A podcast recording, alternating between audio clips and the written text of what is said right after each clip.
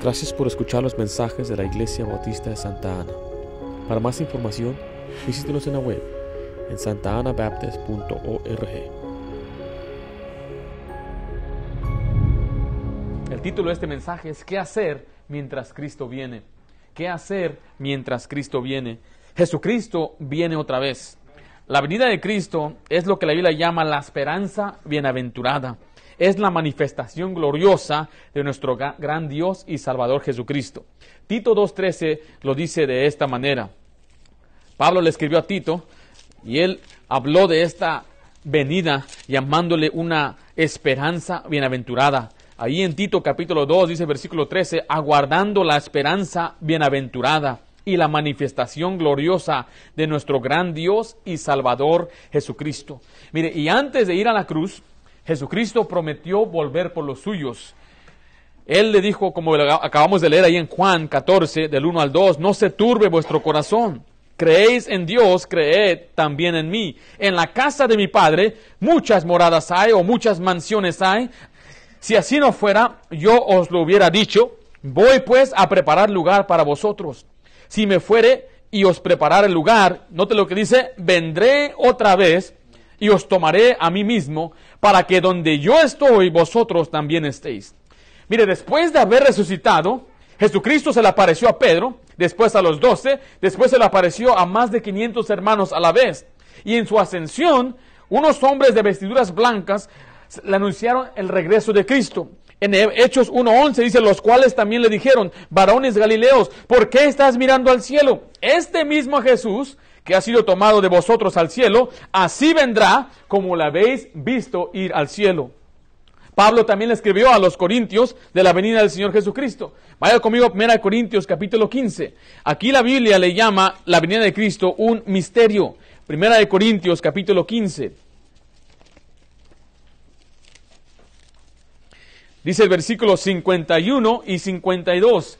Primera de Corintios 15, 51 dice, He aquí os digo un misterio. No todos dormiremos, pero todos seremos transformados en un momento, en un abrir y cerrar de ojos, a la final trompeta, porque se tocará la trompeta y los muertos serán resucitados incorruptibles y nosotros seremos transformados. Una vez hablaba con una señora, me decía, ¿ustedes son los que dicen que en un cerrar y ojos va a venir Cristo? Dije, sí.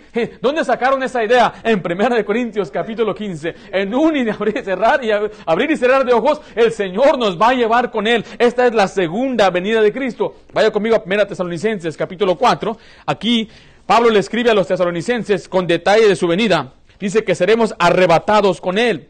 Algunos le han dado el nombre el rapto, otros le llaman, la isla llama el arrebatamiento, pero es la misma cosa. Primera Tesalonicenses 4, y sabe que el arrebatamiento y el arrebato es la venida de Cristo. Esa es la venida de Cristo, no existe una venida secreta de Cristo. Dice la Biblia que todo ojo lo verá. Toda gente va a ver cuando Cristo venga por los suyos. No te lo dice ahí, Primera Tesalonicenses capítulo 4, versículo 13. Tampoco queremos, hermanos, que ignoréis acerca de los que duermen. La Biblia cuando, usa la, cuando la palabra usa la palabra duerme se refiere a un creyente que ha muerto, para que no os entristezcáis como los otros que no tienen esperanza. Porque si creemos que Jesús murió y resucitó, así también traerá Dios con Jesús a los que durmieron en él. Por lo cual os decimos esto en palabra del Señor, que nosotros que vivimos, que habremos quedado, quedado hasta dónde, hasta cuándo? Hasta la venida del Señor no precederemos a los que duermen, porque el Señor mismo, con voz de mando, con voz de arcángel y con trompeta de Dios, descenderá del cielo, y los muertos en Cristo resucitarán primero. Luego nosotros, los que vivimos, los que hayamos quedado, seremos, ¿qué dice ahí?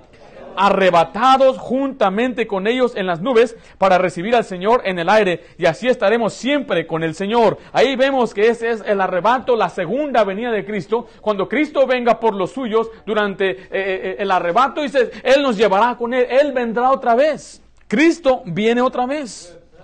Después de que el Señor eh, eh, eh, nos arrebate y después de una, tribulación, Él va a derramar su ira. Dice la Biblia, quien llama de fuego para dar retribución a los, a los habitantes de la tierra, los cuales no obedecieron al Evangelio. Pero el Señor nos va a llevar a nosotros. Es una tremenda esperanza que no vamos a estar aquí cuando Dios traiga una tremenda destrucción sobre la tierra. Habrá pestes, muerte, mucha destrucción, pero los creyentes se van a salvar de la ira de Dios. El Señor viene otra vez. Pero mientras tanto, ¿qué debemos estar haciendo?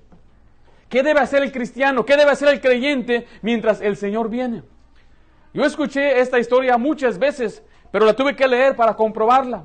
Durante la Segunda Guerra Mundial hubo varios generales de Estados Unidos que estaban puestos en varias partes del mundo, incluyendo Eisenhower que estaba en Europa, y hubo un hombre llamado MacArthur que estaba ahí en Asia.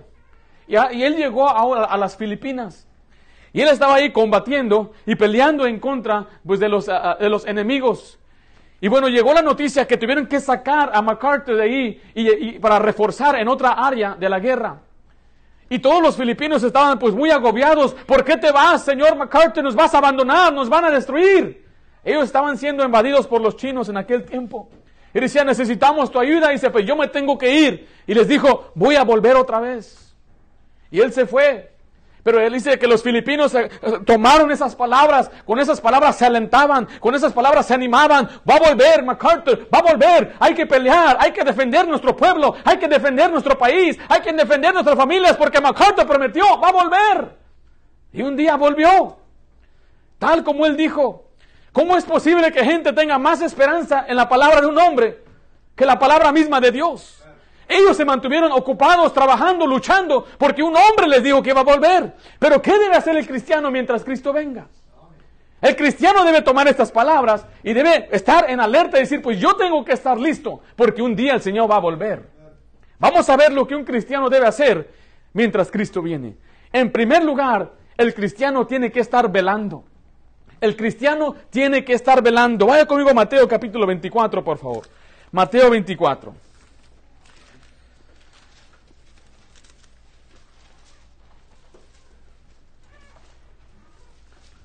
Recuerde que esto es lo que el Señor espera que nosotros hagamos. No es lo que una iglesia espera que nosotros hagamos. No es que un hombre. Esto es lo que Dios espera que todo, toda persona haga. Un niño joven, esto es lo que Dios quiere que tú hagas. No importa si tu papá eh, está haciendo algo, eh, él está sirviendo al Señor, Dios quiere que también tú estés haciendo algo por el Señor. Tienes que estar velando también tú. Note lo que dice ahí en el versículo 42. Velad pues, porque no sabéis a qué hora, ¿qué dice ahí? Ha de venir nuestro Señor. Y Dios dice, tienes que estar velando. Tienes que estar en vela, no te lo dice el versículo 44. Por tanto, también vosotros, estad, ¿qué dice ahí? Preparados, porque el Hijo del Hombre vendrá a la hora que no pensáis. El versículo 46 dice, bienaventurado aquel siervo, el cual cuando su Señor venga, le halle haciendo así. ¿Sabe a qué se refiere esto? Eso se refiere a estar despierto, estar alerta el Señor vuelve otra vez y tenemos que estar conscientes de su venida, tenemos que estar despiertos a las cosas espirituales. Note lo que dice Romanos capítulo 13. Romanos capítulo 13.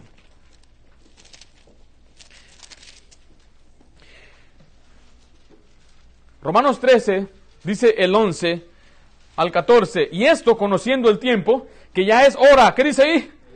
De levantarnos del sueño, porque hay muchos creyentes dormidos espiritualmente.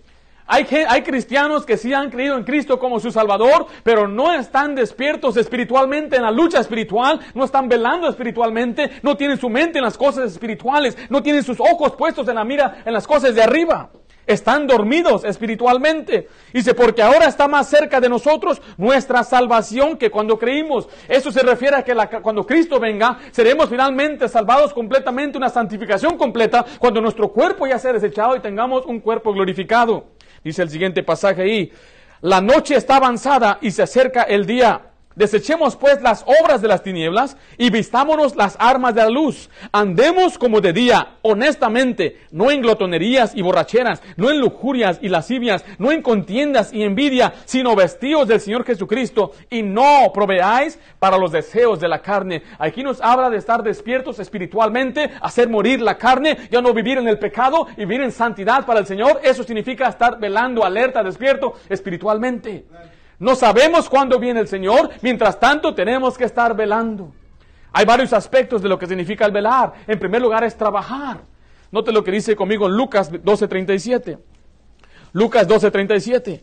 Cuando hablamos de estar trabajando, estamos hablando de la actividad que requiere esfuerzo y físico mental, físico o mental, disculpe, en las cosas de Dios, trabajando, sirviéndole a Él. El siervo debe ocuparse y esforzarse en el servicio de Dios. Así dice Lucas 12:37. Bienaventurados aquellos siervos a los cuales su Señor, cuando venga, halle velando. De cierto os digo que se ceñirá y hará que se sienten a la mesa y vendrá a servirles. Aquí el Señor nos dice que el creyente debe estar trabajando mientras Cristo viene. Algo pasó, hay un canto que dice trabajemos hasta que Cristo venga, pero hoy en día la gente está más bien cantando antes de que Cristo venga. Han cambiado el énfasis en lo que debemos hacer antes de Cristo venga. Dios no quiere que lo esperemos con nuestras manos cruzadas, quiere el Señor que le estemos sirviendo, que hagamos algo para el Señor. Hay quienes se duermen en el trabajo y eso es algo que a ningún patrón le gusta.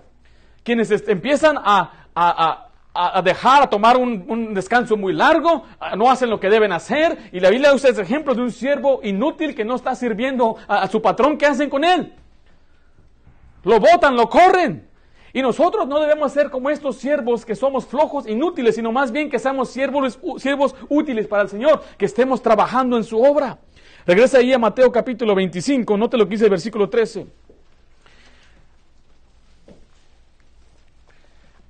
Dice, velad, pues, pues porque no sabéis el día ni la hora en que el Hijo del Hombre ha de venir.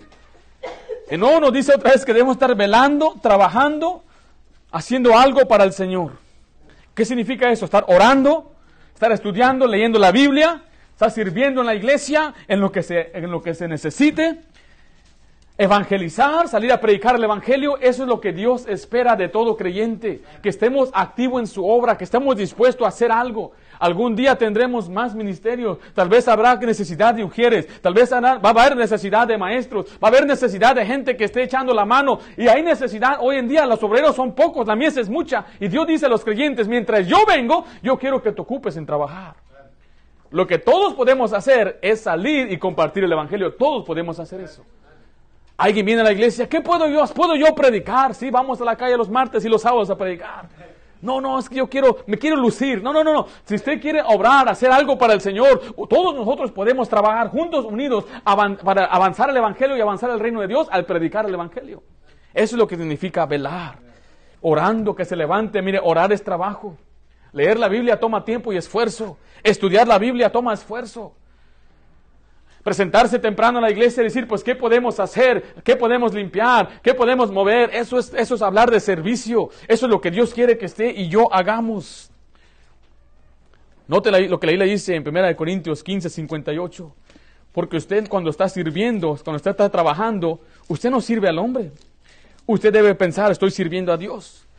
Le voy a leer lo que dice Hebreos 6:10, porque Dios no es injusto para olvidar vuestra obra y el trabajo de amor que habéis mostrado hacia su nombre, habiendo servido a los santos y sirviéndole aún. Dice que Dios no se olvida de las cosas buenas que usted hace al servirle a, los santos, o sea, al servir a los, a los hermanos en la iglesia. 1 Corintios 15, 58. Así que hermanos míos, amados, estad firmes y constantes, creciendo en la obra del Señor, siempre sabiendo que vuestro, ¿qué dice ahí? Trabajo en el Señor no es que no es en vano. Mire, hoy llegando, tal vez usted a su casa puede recibir una llamada y decirle, ya no hay trabajo. Y se acabó. Todo lo que usted hizo fue en vano en un sentido. Sí, le dieron para pan, pero esto fue todo. Ya recibió su recompensa del trabajo. Pero dice la Biblia que todo lo que hacemos para el Señor no es en vano. Nada de lo que usted hace para Dios es en vano. Dios todo lo registra. Dios todo lo va a tomar en cuenta. Dios le va a recompensar absolutamente por todo lo que usted haga por Él. Por eso es importante que usted esté velando, trabajando mientras el Señor viene. ¿Qué debe hacer un cristiano mientras Cristo venga? Debe estar velando, trabajando, pero también debe estar en alerta, en guardia. Primera de Pedro 5, 8 dice así, van conmigo, Primera de Pedro 5, versículo 8. Cuando usted llegó a Cristo, el Señor lo recibió como hijo, pero se hizo un tremendo enemigo. ¿Cuál es mi enemigo, pastor? El engañador, el adversario, el acusador, el príncipe de los demonios, el Dios de este siglo, la serpiente antigua, el dragón, el tentador, el malo. Dice Pedro 5.8, sed sobrios y velad, porque vuestro adversario el diablo, como león rugiente, anda alrededor buscando a quien devorar. Mire, no es suficiente que le advierta una y otra vez, pero mire, usted tiene que guardar, tiene que guardarse de Satanás. Satanás es un ser real. La mayoría de gente cree que es solamente una idea, una- un cuadro del mal, pero no, Satanás es un ser viviente lleno de odio contra Dios y todo lo que le pertenece a Dios. Y está buscando para devorar. Por eso tenemos que ser, velar, ser sobrios. Tenemos que estar cuidándonos. Nos debemos cuidar en lo que vemos en la televisión porque por ahí entra el diablo. El diablo busca grietas para entrar a nuestra vida y muchas veces usa cosas que son, parecen inocentes, como programas en la televisión, tal vez con alguna amistad. Pero Satanás sabe cómo llegar hacia nosotros, sabe cómo tentarnos, sabe nuestras debilidades, sabe nuestra concupiscencia y él sabe cómo manipular la situación para hacernos caer. Por eso tiene que estar velando. Efesios 4:27 dice, no deis lugar al diablo. Segunda Timoteo 2:26 dice, y escapen del lazo del diablo en que están cautivos a la voluntad de él. Vaya conmigo a Hechos 26:18. Hechos 26:18. Aquí encontramos una, una declaración que puede ser espantosa en cuanto a Satanás. ¿Cuál dije, hermanos? Dice el versículo 18, para que abra sus ojos, que se conviertan de las tinieblas a la luz y de la potestad de quién? De Satanás. Mira, dice la Biblia que Satanás tiene potestad, tiene poder. Obviamente Dios tiene más poder, más grande es el que está en mí que el que está en el mundo, dice la Biblia. Pero si nosotros mismos le damos lugar al diablo, ahí es donde Él nos va a vencer. Él es más fuerte que nosotros. Por eso la Biblia dice que uno tiene que resistir más bien al diablo. Lo resistimos con el poder de Dios y no ceder a la lascivia, no ceder a los deseos de este mundo, de los ojos y la vanagloria. Dice la Biblia ahí en Santiago 4:7, someteos pues a Dios, resistid al diablo y Él huirá de vosotros. Satanás es el padre de mentira.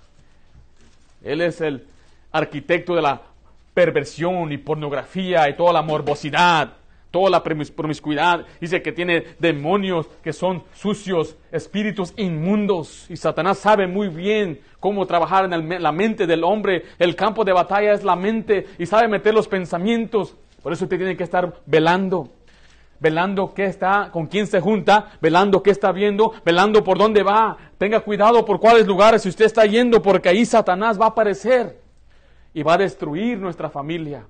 Satanás no tiene misericordia. Satanás no ve a nuestros hijos y dice, ay, qué pobre criatura, a él no le importa. Él lo que quiere es destruir. Es un ladrón, es un salteador, es un homicida. A veces veo, leo a algunos hombres tremendos como Jeffrey Dahmer y, otro uh, se pida Bundy, no me acuerdo su primer nombre. Hombres que sin, sin remordimiento, sin corazón, sin misericordia, mataron, violaron, descuartizaron a personas y cuando lo están entrevistando, la cara bien como un palo, sin ningún remordimiento, sin lágrimas sobre los ojos. Eso es solamente una representación humana de lo que es el diablo.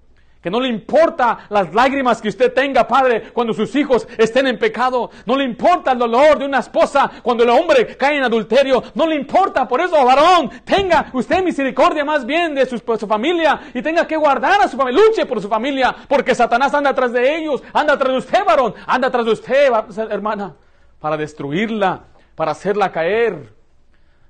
Uno solamente tiene que aprender a saber que hay tentación, saber que hay maldad allá afuera y tiene uno que apartarse de ellos. Es que es muy divertido el pecado. Sí, la Biblia claramente nos enseña en Hebreos que sí es divertido, pero es por un momento. Después viene el aguijón. Por un momento se siente rico, pero después viene el veneno. Por eso tenemos que darnos cuenta que Dios sabe lo que es mejor. ¿Qué debe hacer un creyente mientras Cristo viene? Debe estar en vela. Debe estar trabajando y debe estar en guardia. Así hacía Nehemías. Nehemías trabajaba con una mano y con otra mano andaba en vela. Con una mano preparaban, dice el muro, y con otra mano tenían la espada. Y así debe ser el creyente. Es trabajando con el, por el Señor, pero a la vez tiene que estar en guardia. ¿Qué debe hacer un cristiano mientras Cristo venga? Tiene que velar. En segundo lugar, tiene que ser paciente. ¿Qué debe hacer un cristiano mientras Cristo venga? Tiene que ser paciente. Aprenda la paciencia. Vaya conmigo a Santiago capítulo 5. Santiago 5.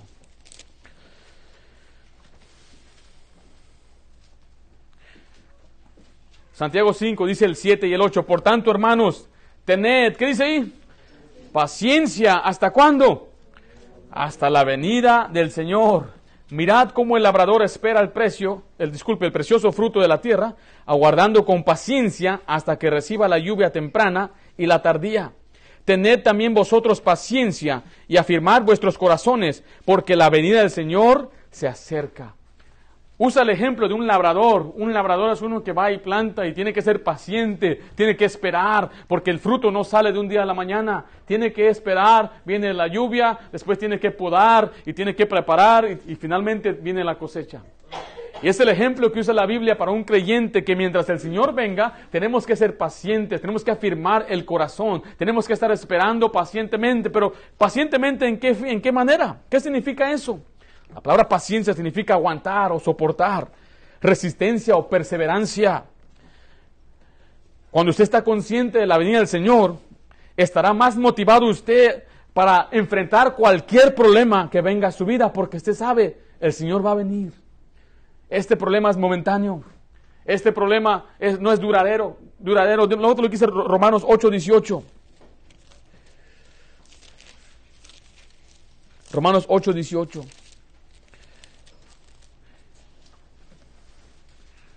Dice, pues tengo por cierto que las aflicciones del tiempo presente no son comparables con la gloria venidera que en nosotros ha de manifestarse. Está diciendo aquí que las cosas que estamos sufriendo aquí ahorita no se compara a la eternidad y la gloria que vamos a recibir con todo el Señor. Así que Dios dice, sea paciente, aguante, soporte las pruebas. Hay pruebas que van a venir a su vida. Hay pruebas que van a venir, pruebas de sufrimiento uh, físico, podemos hablar pruebas económicas, falta de trabajo, enfermedades en las relaciones, va a haber oposición uh, uh, en contra de nuestra fe, va a haber desastres naturales tal vez, no sabemos, habrá algún incendio, mira, este estudio California se ha estado quemando en los últimos meses, va a haber cosas que van a venir a nuestras vidas, luchas internas, vicios, mal carácter, depresión, no sé. Pero Dios dice que uno debe ser paciente, debe aguantar. Persevere en las cosas del Señor, no abandone, no se aleje de Dios, no culpe a Dios, no empiece a alejarse y decir, pues no voy a ir a la iglesia hasta que se resuelvan mis problemas. Al contrario, quédese, sea paciente, aguante, soporte en las pruebas. Debemos confiar en Dios y aguantar para ser pacientes. Note la Biblia que dice que son momentáneas nada más. Y esas pruebas tienen el propósito de mejorarnos. No se aleje de Dios, manténgase en los caminos de Dios permanezca fiel, soporte la aflicción. Eso es lo que significa ser paciente. ¿Qué debe hacer un cristiano mientras Cristo venga? Debe ser paciente, debe aguantar, debe perseverar. No solamente las pruebas, pero también a otros. Vaya conmigo a Efesios capítulo 4. ¿Ha escuchado a alguien decir, ya no aguanto a este? Yo he escuchado a algunos padres y ya no aguantamos a este chiquillo.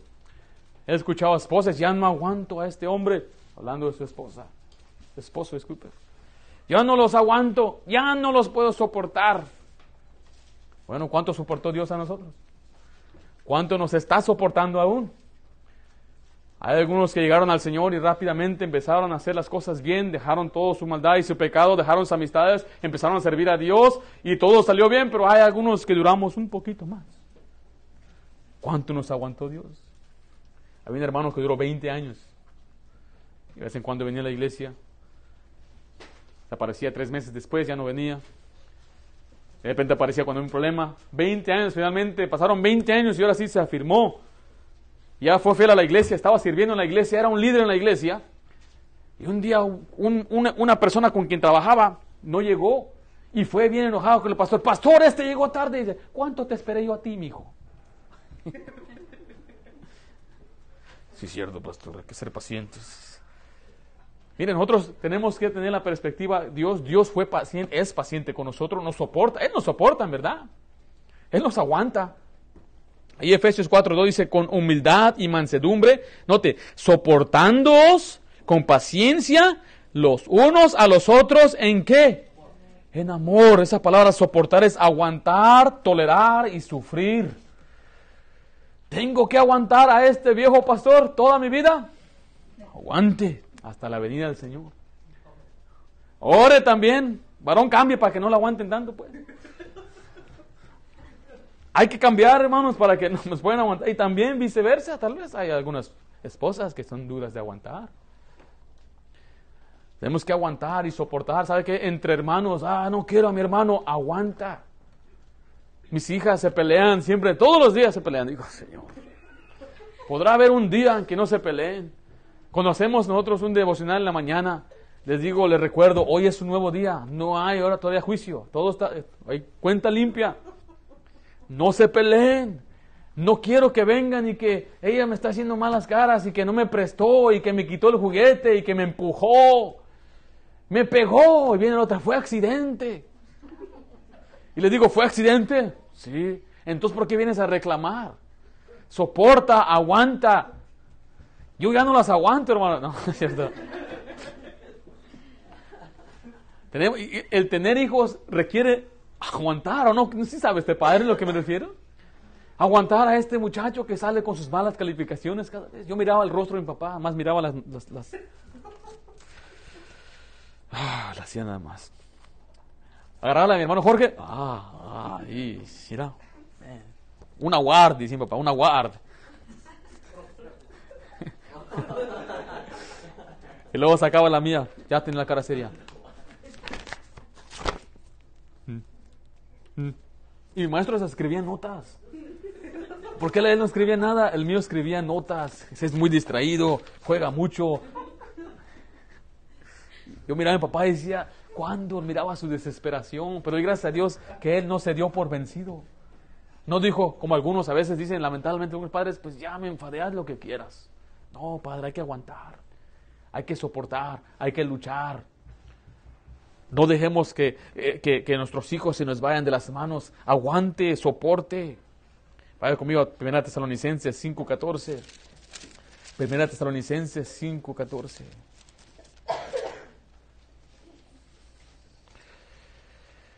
También os rogamos, hermanos, que amonestéis a los ociosos, que alentéis a los de poco ánimo, que sostengáis a los débiles, que seáis pacientes. ¿Para con quién?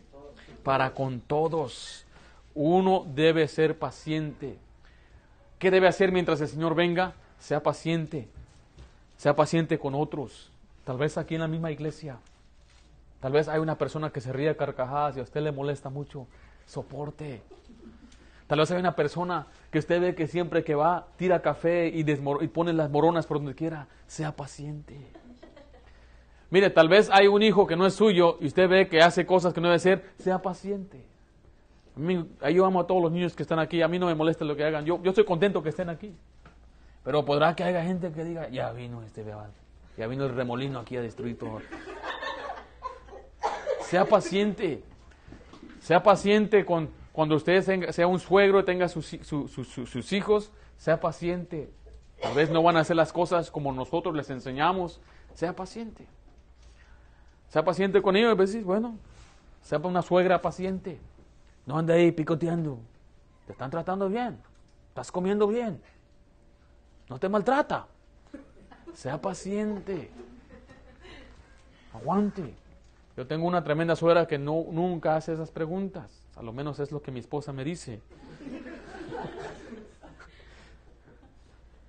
Pero seamos pacientes, mira, para con todos, aquí en la iglesia, en la familia, en el trabajo, aprendamos a ser pacientes, porque es lo que el Señor nos manda. Mientras Él venga, seamos pacientes en nuestras pruebas y con otros. ¿Qué debe hacer un creyente mientras Cristo viene? Tenemos que velar, tenemos que ser pacientes. En tercer lugar, tenemos que vivir en santidad. Tenemos que vivir en santidad. Vaya conmigo a 1 Tesalonicenses capítulo 3. La palabra santidad significa separados de lo que Dios abomina y separados para Dios. Es solamente, no solamente es apartarnos del mal, es acercarnos a Dios.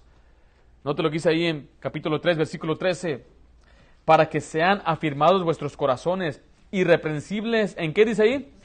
En santidad delante de Dios, no delante de una iglesia, de un pastor, delante de Dios, no delante de tus padres, no delante de tu maestro, delante de Dios nuestro Padre, en la venida de nuestro Señor Jesucristo con todos los santos.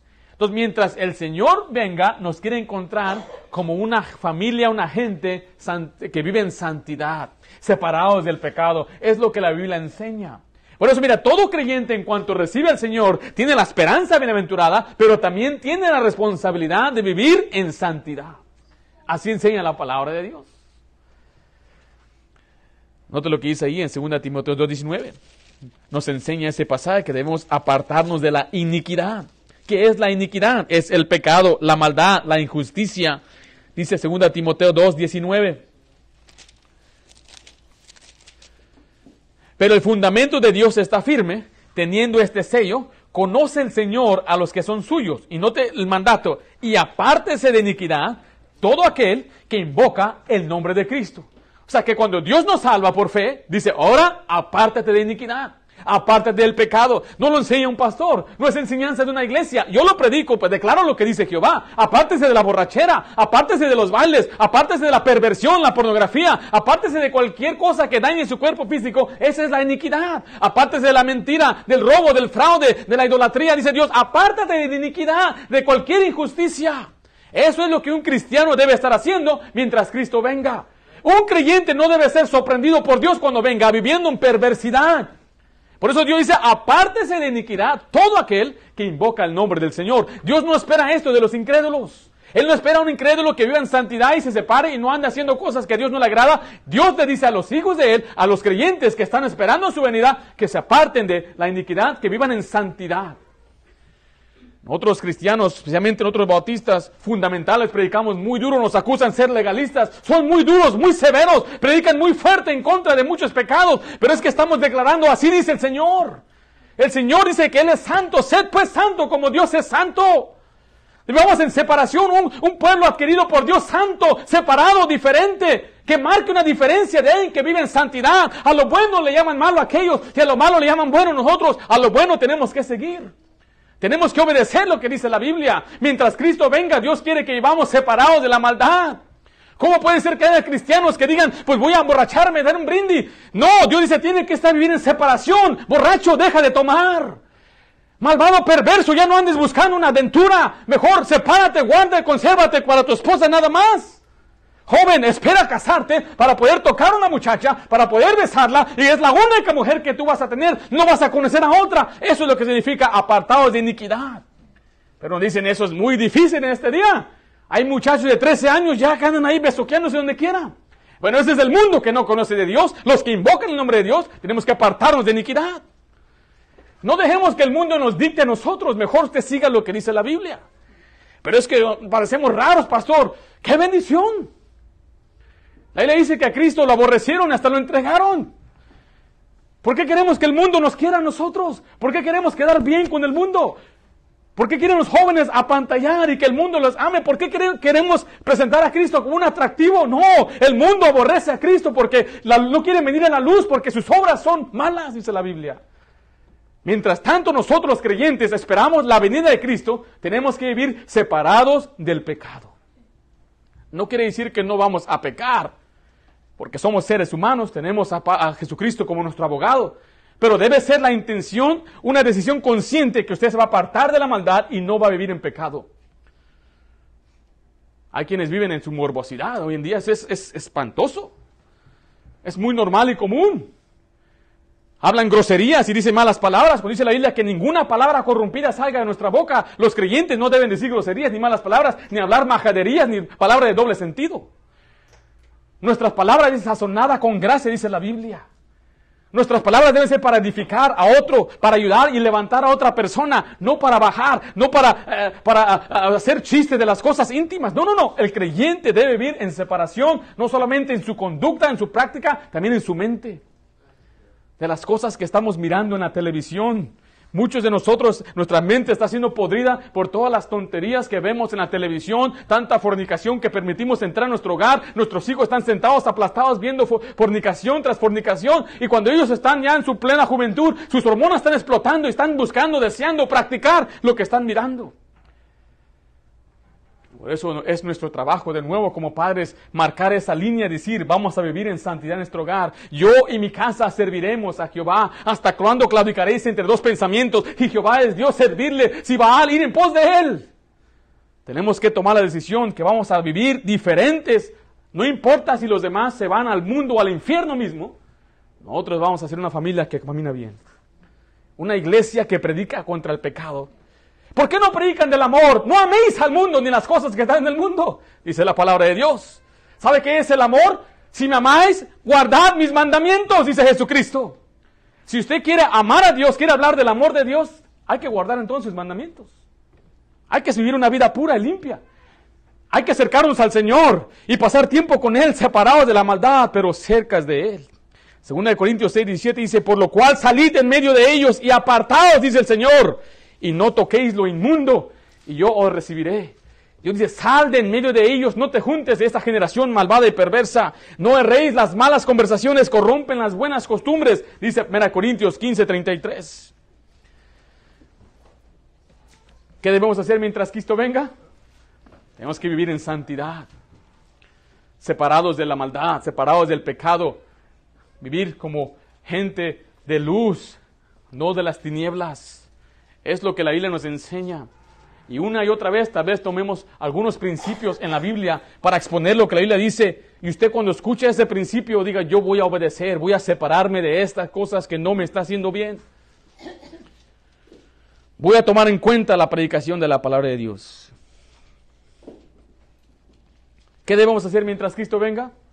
Tenemos que estar velando, tenemos que ser pacientes, tenemos que vivir en santidad, y por último, tenemos que permanecer en Él. Primera de Juan 2.27. Tenemos que permanecer en Él. Primera de Juan 2.27. Cuando hablamos de permanecer, significa quedarse sin moveros o sin cambiar. Permanecer en la doctrina, permanecer en sus caminos, Primera de Juan 2.27 dice el, el, 27 y 28, por lo, pero la unción que vosotros recibisteis de Él permanece en vosotros y no tenéis necesidad de que nadie os enseñe. Aquí, aquí nos está enseñando que el Espíritu Santo mismo nos enseña. Así como la unción misma os enseña todas las cosas y es verdadera y no es mentira, según ella ha enseñado, permaneced, ¿qué dice ahí? En Él. Ahora, hijitos, permaneced en Él para que cuando se manifieste, hablando de su venida, tengamos confianza para que en su venida no nos alejemos de Él. ¿Qué dice ahí? Avergonzados. Está diciendo que uno tiene que permanecer en Él, tiene que mantenerse sin moverse en los caminos del Señor. Permanecer quiere decir quedarse al lado, a la par de Jesucristo, siguiendo siempre al Señor, sin movernos para que cuando Él venga, no nos avergoncemos. Qué vergüenza es cuando viene el patrón y encuentra al chalán o al trabajador tirado, ¿verdad? Yo tenía un patrón muy desconfiado. Nada más un minuto tarde, ¿dónde andas? Yo creo que esperaba. No, ni un minuto. Eran las siete en punto y ya me estaba llamando. Dice, no te voy a pagar ni un minuto más. Y este patrón tenía otros trabajadores. Y él me dijo, es la razón porque yo no tengo confianza en nadie. Todos son igual, decía. Una vez dejé a unos muchachos trabajando en, un edificio, lo estaban pintando en escafo. Y puso varios ah, pisos, lo que es el escafo. ¿Conocen el escafo, hermanas? Un metal de tablas para que puedan treparse arriba los constructores. Y dice que les dejó trabajando allá. Y él dijo, algo me dijo. Siempre hay que decir, algo me dijo que no están trabajando.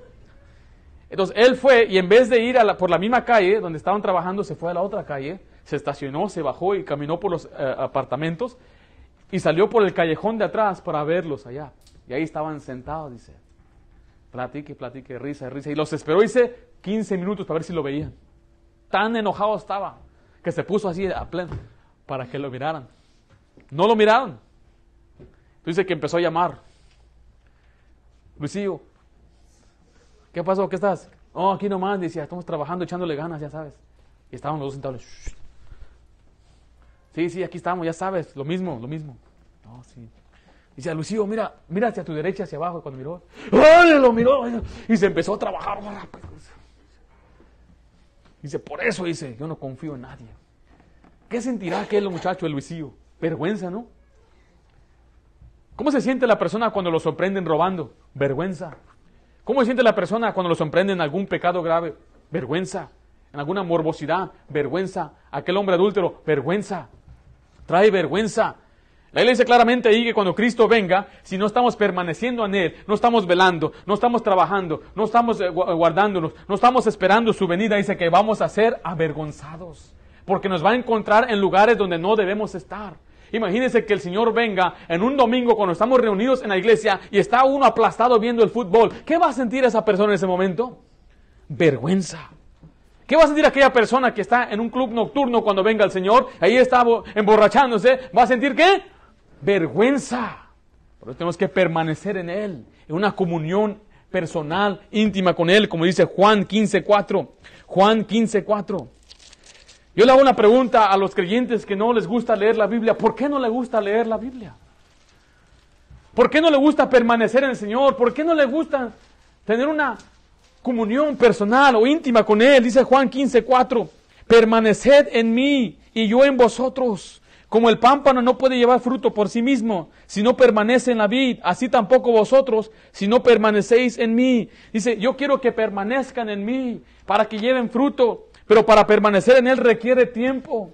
Requiere que apartemos un horario para pasar tiempo con Él. Dice versículo 9. Permaneciendo por amor, dice versículo 9, como el Padre me ha amado, así también yo os he amado. Permaneced, ¿en qué dice? en mi amor. Dice que yo quiero que permanezcan en mi amor. Ámenme a mí, ámenme, amen mis cosas, amen mi palabra, amen mis mandamientos. Eso es lo que significa permanecer en Dios. Eso es lo que debe marcar la diferencia de un creyente, de uno que no conoce al Señor. Hay gente que dice yo amo a Diosito, Diosito, y hacen cosas por su Diosito y no lo conocen. Qué, qué triste. Dice versículo 10, ahí en Juan 15, 10, si guardareis mis mandamientos, permaneceréis en mi amor, así como yo os he guardado los mandamientos de mi Padre y permanezco en su amor. Jesús dice, yo permanecí en el amor de mi Padre, yo amo a mi Padre, guardo sus mandamientos, ahora ustedes permanezcan en mi amor.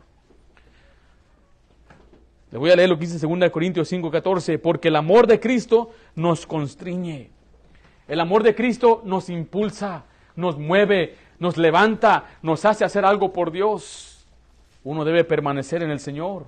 Permanezca en el Señor por medio